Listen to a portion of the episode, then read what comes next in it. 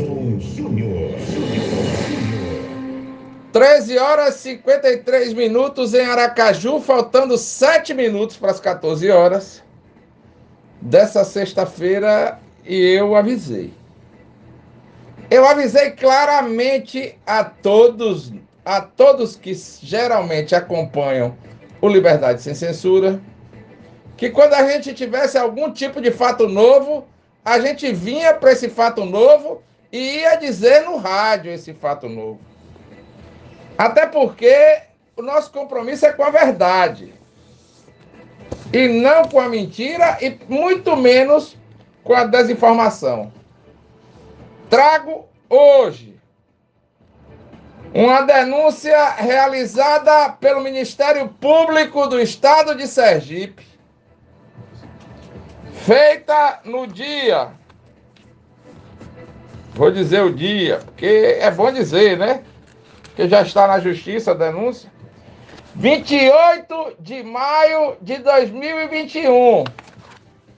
E que eu tive acesso essa semana. Não adianta querer esconder a verdade do povo. Quando alguém diz assim que o silêncio pode valer muito, mas a informação vale ainda mais. Você que acompanhou o Liberdade Sem Censura durante todo esse período, que noticiamos aqui, através das ondas do rádio, as maledicências, as peraltices, as tentativas de fazer com que a vontade de um prevalecesse sobre a vontade do outro. Você que acompanhou denúncias de pastores estuprando filho em Nossa Senhora do Socorro, caso que está sendo apurado pelo DAGV. Você que acompanhou aqui no Liberdade Sem Censura, caso de radialista estuprando mulheres, condenado já em primeira e em segunda instância.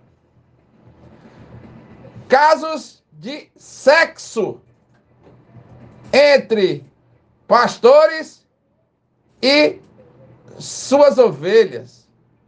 Chega a doer. Que pessoas como essa, como essas que têm uma mente pervertida, que são psicopatas do sexo, que deveriam já estar presos. Até porque muitos dizem que possa ser que seja, que tenha assim uma possibilidade de fuga dessas pessoas. Você que acompanhou recentemente uma revoada de líderes religiosos da igreja evangélica no estado. Você que sofreu com as vítimas que foram estupradas, assediadas e principalmente vilipendiadas não só por radialistas inescrupulosos, mas também por pastores que deveriam estar, em vez do no reino dos céus, no reino do, do inferno.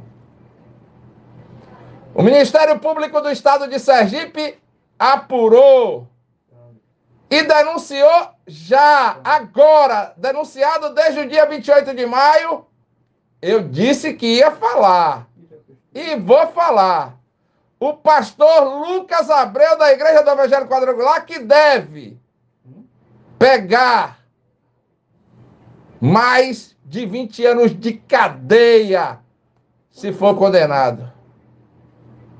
Ministério Público já pediu a condenação de Lucas Abreu e deve, a qualquer momento, fazer o mesmo com o seu pai, Luiz Antônio. Ninguém mais aguenta essa forma de se proceder dos dois pastores, líderes da Igreja do Evangelho Quadrangular em Sergipe.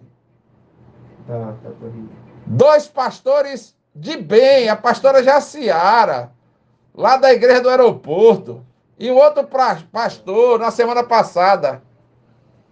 E agora promete deixar o evangelho quadrangular o pastor Zoar.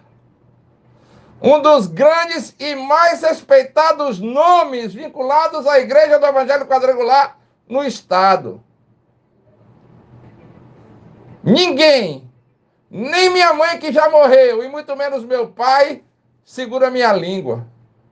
Ninguém vai segurar. Até porque eu tenho um compromisso com a verdade dos fatos. E o fato é que o Ministério Público do Estado já denunciou Lucas Abreu, um pastor que se aproveitou de uma criança de 13 anos de idade e que continuou as suas peripécias ao longo desses longos anos em que foi pastor da Igreja Universal. O futuro a Deus pertence. Ninguém sabe o que pode acontecer na frente. Ninguém sabe se eu me levanto daqui, posso morrer. Ninguém sabe se eu me levanto daqui, talvez não sente mais. Mas a verdade e a coragem de dizer, eu tenho.